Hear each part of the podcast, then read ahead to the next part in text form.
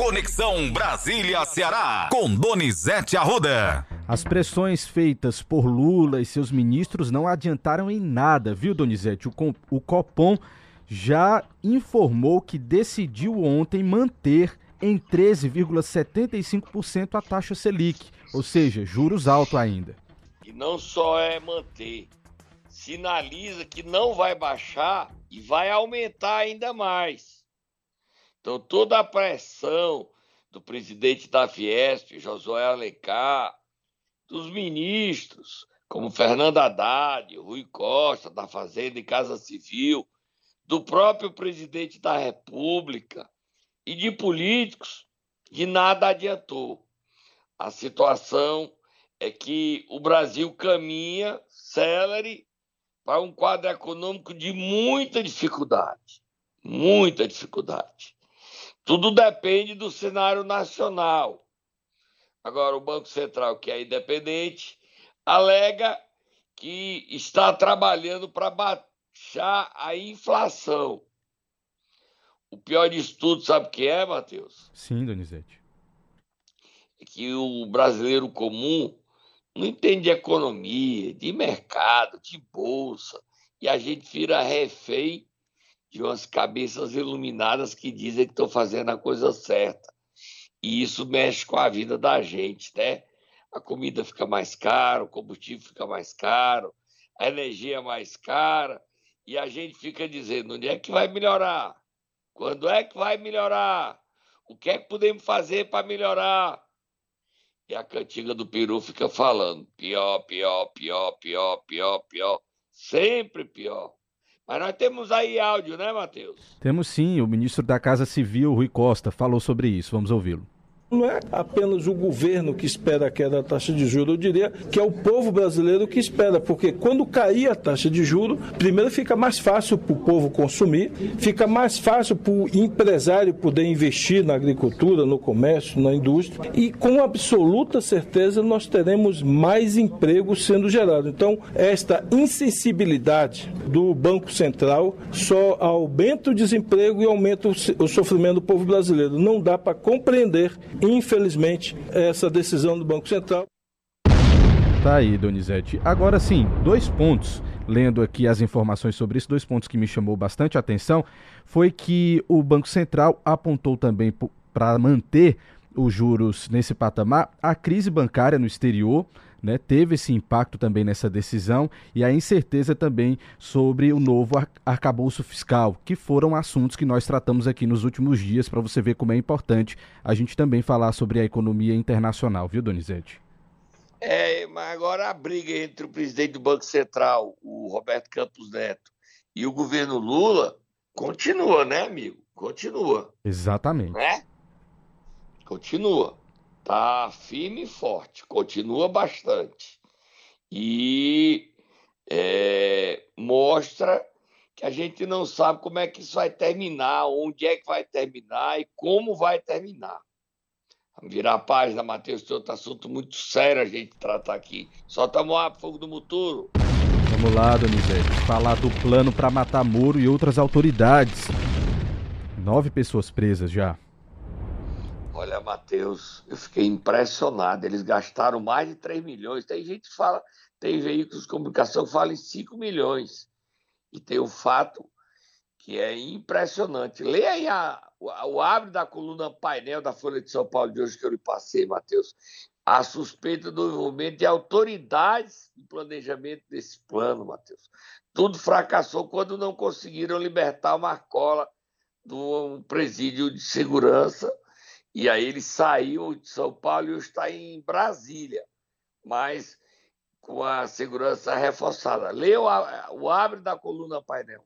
Diz o seguinte, abre aspas, autoridades que participaram da ação que desbaratou a tentativa do PCC de atacar o senador Sérgio Moro e outros alvos estão convencidas de que houve participação de agentes do aparato estatal no planejamento do atentado. Segundo uma pessoa diretamente envolvida, o nível de profissionalismo dos criminosos, com acesso a câmeras de segurança e detalhes da rotina de Moro, é compatível com o de uma operação de inteligência policial. Impressionante.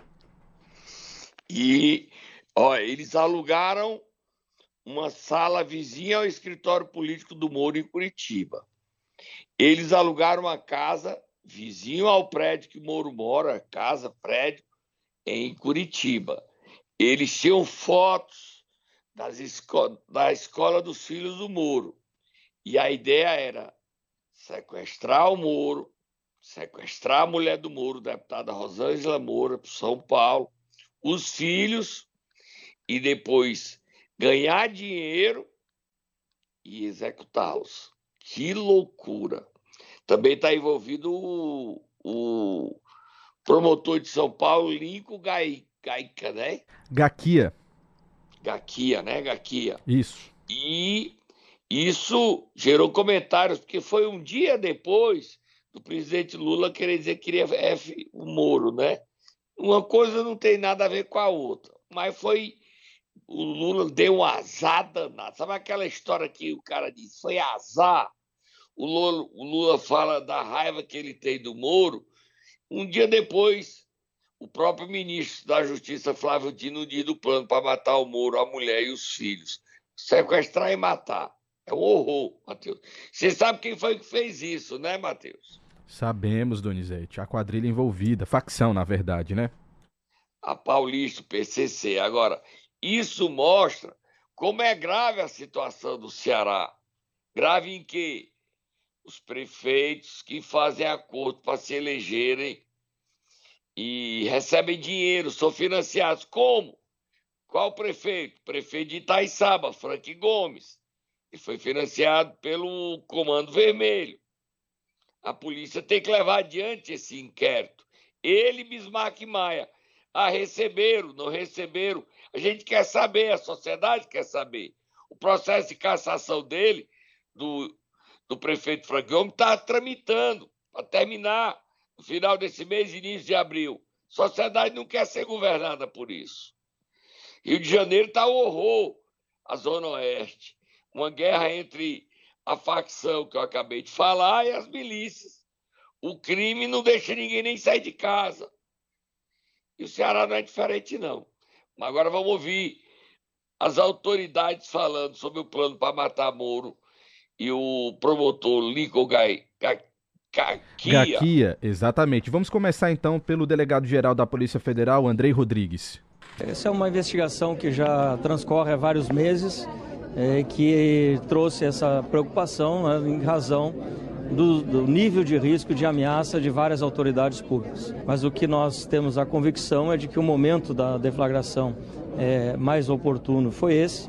É, e, portanto, a polícia agiu cumprindo a sua missão constitucional, cumprindo um papel de polícia de Estado, é, fazendo a operação que tinha que fazer nessa data. Vamos ouvir agora o promotor Lincoln Gaquia. Nós compartilhamos com a Polícia Federal todas as informações de inteligência que tínhamos aqui.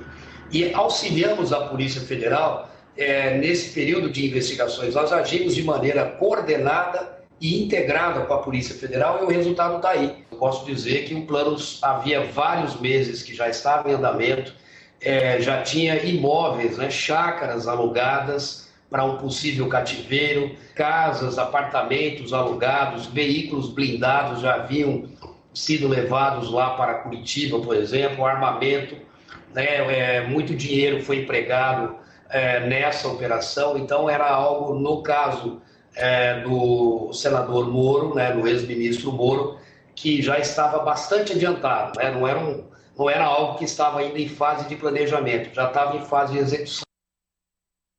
Tá aí, Donizete. Sério. Impressionante, Matheus. Impressionante. E eu aconselho você, não brinque com esse povo, não, Matheus. Tá? Não gosto nem de dizer o nome, Donizete. Aconselho você tá a fazer certo, o mesmo, tá viu? Tá certo, nem eu. É aquele povo. Pronto, vamos dizer só assim, aquele povo Pronto, de São Paulo. Combinado, Pronto. combinado. A gente e tem um aquele trecho. povo do Rio. E a gente não briga. Ele não tem precisa ter raiva da gente. Não é todo mundo que tem carro blindado. E não é só você, é você, é sua família. Exatamente. Seus parentes, seus amigos. Tava tudo pronto para matar o Moro. Moro era um defunto já. E a gente tem aqui um trecho, inclusive, dele falando no Senado ontem. Vamos ouvir? Ele ressuscitou, viu? Ele é um milagre ele não ter morrido. Vamos ouvi-lo. Presidente, eu fico alarmado com essa escalada que nós estamos vendo do crime organizado no país. Estamos assistindo atônitos a esses ataques à sociedade civil, à população civil no Rio Grande do Norte, ataques que na verdade têm características terroristas, não é próprio de organizações criminosas assim procederem. Espero que as autoridades sejam bem-sucedidas e nós temos que intensificar o combate ao crime organizado. E os fatos de hoje revelam uma ousadia que, se não maior, é igualmente assustadora. Desconheço, na história da República, um planejamento de organizações criminosas dessa natureza contra promotor do caso, que investiga o PCC, mas especialmente contra um senador da República.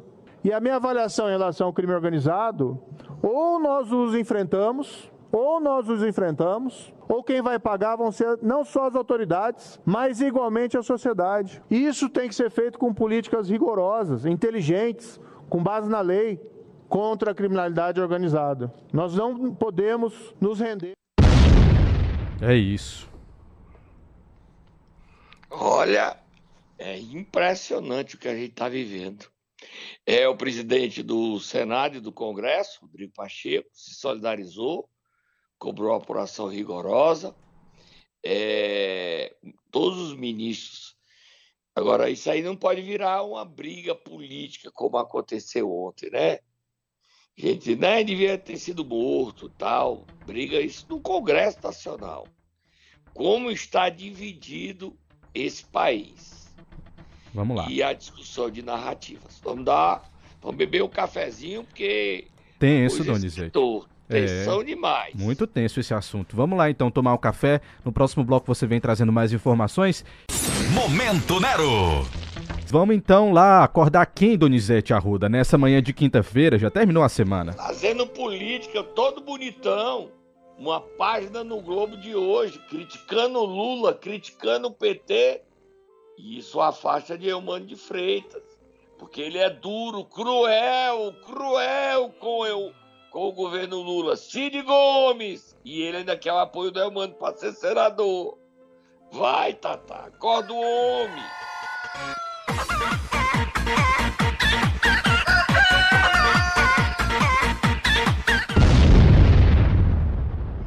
Matheus, a entrevista não tem áudio, mas nós vamos já colocar no CN7 a, a imagem da entrevista.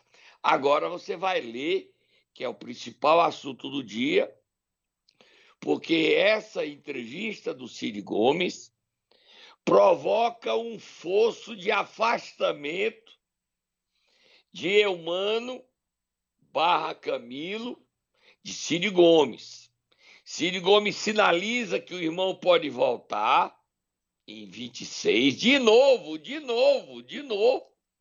Ciro é um esforço dele para se reaproximar do irmão. Também mostra que ele não vai sair do PDT, que ele defende Lupe, daquela matéria que ele reduziu o juro do consignado, que os bancos não podem nem mais emprestar para aposentado. Ele defende o Lupe, ou seja, quer ficar no PDT, quer recompor sua relação política com o Lupe e o PDT critica o Lula, chamando o Lula de. Vocês tiram as conclusões. Leia aí, Matheus, leia aí a entrevista aí, algumas coisas que a gente vai fazer nas perguntas. Vai, Matheus. Vamos lá, Donizete. Na primeira pergunta, ele foi questionado sobre o seguinte: como você avalia o início do governo Lula? E ele respondeu: tenho várias preocupações. O Lula critica juro e o que está por trás de juro é especulação financeira. Eu vejo pessoas no governo muito influentes que são porta-vozes do sistema financeiro. Vide agora o caso do ministro Lupe, em que ele tentou baixar os juros do empréstimo consignado para 1,7%. Ele conversou com o presidente antes de reunir o conselho do Ministério da Previdência e depois da Casa Civil. Disse que não tinha sido acertado um, uma desautorização pública. Tá aí, essa foi a primeira pergunta. Quer que eu, quer que eu leia mais? Como vê as críticas dentro do PT ao ministro Fernando Haddad, tá fazendo? O Lula é mestre nisso. Um critica e o outro elogia para ele mediar. Enquanto ele mediar em uma direção progressista, eu estarei satisfeito. Mas se a crítica for só para inglês ver e, no fundo, as ações forem conservadoras, o Haddad é bem intencionado, disse Cid Gomes. E a outra pergunta. E com relação à articulação política no Congresso, ele bate pesado no ministro Alexandre Padilha, até é desonesto. Tudo sabe por quê, Matheus? Por quê, Donizete? Por quê? Só tá moado fogo no futuro, moado fogo no futuro, moado fogo no futuro. Toda raiva de é porque ele quer o, o emprego para Lúcio Gomes. Ele quer o Porto. O Porto, Mucuripe, para o Cid, o Cid Gomes quer o cargo para dar para Lúcio que está fora desde que saiu da Secretaria de Infraestrutura. E a articulação política no Congresso? Peia nunca do Padilha para entregar o cargo. Vai lá, Matheus. Uma preocupação que eu tenho é esse conformismo com o status quo, o Centrão, a Câmara. O Lira é só mais um e vai ser mudado. O poder do Lira não é um poder dele, é um poder da presidência da Câmara, que vinha de pressão junto a governos frágeis, como foi o do Bolsonaro e como foi o do Michel Temer. O Brasil não vai mudar só porque tirou o Bolsonaro e botou Lula. É o centrão, é o mesmo povo, com a conveniência e o entusiasmo do Alexandre. Oi? Com a conivência. Com a conivência, perdão. É o mesmo é o centrão, é o mesmo povo, com a conivência e o entusiasmo de Alexandre Padilha, de Alexandre Padilha que é o articulador político do governo. Ministro das Relações Institucionais. Desonesto aí o Cid dizer que o, que o Padilha é conivente com as coisas do Centrão. Para frente, quais são suas críticas à atuação do ministro das Relações Institucionais, Alexandre Padilha, nessa articulação da base? Eu acho que ele, Padilha, está levando o presidente Lula para uma tragédia. Se a defesa dele é que o Centrão volte a mandar no governo, como mandou nos mandados do Jair Bolsonaro e do Michel Temer, vai levar o Lula para o buraco. No governo Dilma, o Centrão só se revoltou porque não mandou tanto quanto queria. Vamos terminar aqui, Matheus, as duas coisas. O, o senhor acredita é, é, fez uma campanha com muitas críticas ao PT. Há espaço para reconciliação? Duas, três últimas perguntas. É natural que em uma campanha, quando você é candidato contra o outro, que mostre as diferenças. O Ciro não apoiou, não apoiou o Lula no segundo turno. É uma posição dele, não é uma posição partidária. Sobre. Próxima Ciro. pergunta, Matheus. Vamos ver aqui. É, o senhor acredita que a estratégia de Ciro Gomes foi válida bater no PT? Depende. Boa parte das pessoas se decepcionou com Bolsonaro durante o governo. Era o público liberal que o Ciro queria atrair, mas que não enxergou alternativa. A principal preocupação deles era o PT assumir o governo. E como não viram alternativa, acabaram voltando para o Bolsonaro. Isso poderia ter sido diferente. Essas pessoas poderiam ter migrado para Ciro. O antagonismo com o PT prejudicou o desempenho do PDT no Ceará, onde o partido perdeu o governo. Nós sempre tivemos uma convicção de que o projeto nacional, a candidatura do PDT e do Ciro, não interferiria na aliança que nós temos com o PT no Ceará. Esse sempre foi o nosso entendimento há duas décadas. Nessa última eleição, o Ciro resolveu mudar e nacionalizar a eleição estadual. Eu achava que era uma estratégia equivocada, mas fui voto vencido. Ele fala para terminar que o PDT pode ter candidato, vai definir 24. É, a última pergunta: o PDT deve ter candidato próprio a presidente em 26? Ô, ô Lula, Cid quer, quer, o, quer o emprego do Porto. Lê aí, Matheus, para terminar. A resposta foi: um partido que decide participar de um governo tem que ter um motivo forte para lançar uma candidatura. Não pode fazer isso de forma oportunista às vésperas da eleição. Participar do governo do Lula não impede daqui a três anos que o PDT venha ter um candidato a presidente, mas essa decisão tem que ser tomada com tempo, de não parecer que ficamos até a última hora e saímos para lançar uma, um candidato. Vamos avaliar metade do governo Lula e ver. Vale a pena continuar? O PDT tem sido suas. O PDT tem tido suas propostas respeitadas? Tem então vale a pena fazermos o sacrifício. Não tem, então vamos nos preparar com antecedência para termos um candidato.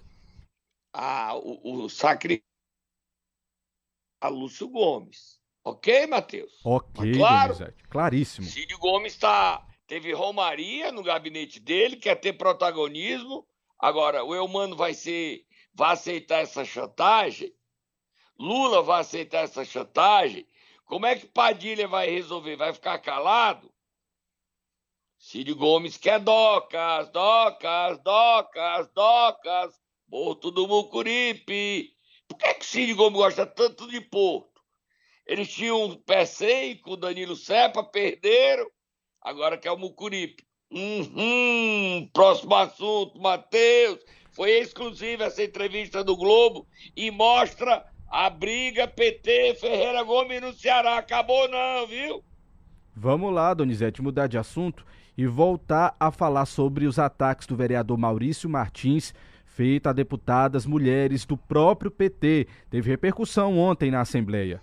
Foi o assunto principal da Assembleia, com o líder do União Brasil, Sargento Reginaldo, ocupando a tribuna, ele, Felipe Mota, para defenderem as mulheres do PT e exigirem uma punição exemplar para o vereador petista Maurício Martins, machista, preconceituoso, e o assunto nós vamos agora repercutir com as próprias mulheres, ouvindo a deputada Jo Farias. Para ser bem breve, quero aqui fazer minhas as palavras da deputada Larissa. Não conheço o vereador, lamento profundamente eu tenho um respeito imenso pelo meu mandato foi dado pelo povo. Eu trabalhei muito, assim como todos nós que somos deputados dessa casa, para chegar até aqui. Devo satisfação ao povo. Estou aqui me esforçando muito, com muita humildade, aprendendo também, fazendo o meu trabalho, trabalhando pelo bem comum do meu Estado, do meu povo. Infelizmente, é sofremos essa violência política mais uma vez, mas eu espero que essa casa e o meu partido parte possa tomar as providências para a gente poder ter mais tranquilidade de trabalhar e poder estar nos espaços onde nós pudermos estar. Tá aí, Donizete. Vamos ouvir a deputada Larissa. Próximo, próximo, a próxima. Vamos Agradeço próxima. pela solidariedade. Agradeço pela solidariedade de Vossa Excelência e mais um episódio de violência política de gênero que nós, mulheres parlamentares, sofremos. É por isso mesmo que a gente solicitou aqui à presidência dessa casa a instalação de uma frente parlamentar de combate à violência política de gênero, porque no Brasil sete mulheres sofrem violência política a cada 30 dias e isso que se consegue registrar. Então eu sempre tenho dito que é importante não deixar passar impune esses crimes e que a gente reconheça esses ataques como crime, porque é isso que eles são. Tá aí, aí foi a Juliana Luce... Lucena, né? Larissa Gaspar. Larissa Gaspar. E a Juliana. Vamos ouvir a doutora Silvana, na verdade, não é Juliana, ah, é. Silvana. É. Vamos lá. O sargento, do grande deputado sargento Reginaldo, pelo discurso impecável que Vossa Excelência fez nos dois pontos que abordou. Primeiro, a defesa das colegas parlamentares do PT que foram agredidas de forma vil, de forma medonha, sem nenhuma necessidade, que a maioria, as deputadas nem conhecem esse, esse infame. Acho bom até que o nome dele não seja citado, porque elas não são escada para ninguém subir. Ele que procure o brilho dele. Ele disse que elas são é, é, borboletas, então borboleta eu entendo que a metamorfose da borboleta é uma coisa linda, então que as minhas amigas se sintam abraçadas. Tá aí, Donizete. Pegou fogo, ainda faltou a Juliana. A gente bota amanhã a Juliana e tantos outros deputados que falaram. É, o PT tem que tomar providência, punir o vereador Maurício Martins. Vamos, Próximo assunto. Vamos lá para a gente concluir, Donizete. O governador Eumano de Freitas enviou aí para a Assembleia Legislativa uma mensagem que extingue aí o FESF. Explica para a gente o que é, que é isso. Era aquela cobrança de 8% sobre as empresas que se instalam no Ceará, que era de graça, ele tentou aumentar a arrecadação, porque caiu, mas ele viu que é um erro, e as empresas iam sair do Ceará. Então ele zerou. Teve bom senso de reconhecer que a medida era ineficaz. E a oposição parabenizou o governador e disse que ele tinha errado, e já havia dito isso lá atrás. Esse é o papel da oposição, por isso que a democracia é bonita o recuar dos poderosos quando reconhece, é, tem essa humildade. E Eumano teve, foi humilde, de dizer que não tinha feito a coisa certa e recuou e anunciou ao lado do presidente da FIEC, Ricardo Cavalcante. Vamos ouvir o Eumano. Quero ressaltar que desde o início, antes, durante e depois, eu mantive diálogo e tratativa com o presidente da FIEC, doutor Ricardo Cavalcante. Eu quero agradecer a confiança que ele teve em nosso governo, a confiança no sentido de que quando apresentamos a lei, ele veio aqui para negociar, solicitar a redução dos, das alíquotas que estavam sendo apresentadas, outras proposições que atenuavam para o setor as medidas e que nós continuaríamos a dialogar e assim aconteceu. E nesse diálogo, ele me apresentou um documento alguns dias atrás, dia 10 de março, fazendo uma reflexão e solicitação de mudança, e nós não temos nesse momento, nenhuma dúvida que o correto é nós agora extinguirmos esse fundo e solicitarmos aos empresários que possam é aumentar o seu investimento para gerar mais emprego para o nosso povo. Tá aí. Parabéns ao governador pelo bom senso, tá? E mérito também para a oposição que soube fazer a crítica construtiva. Para terminar, Matheus, só informação, tá? Ah, o STJ, Superior Tribunal de Justiça, negou ontem a Mescopes a prefeita afastada de Hidrolândia.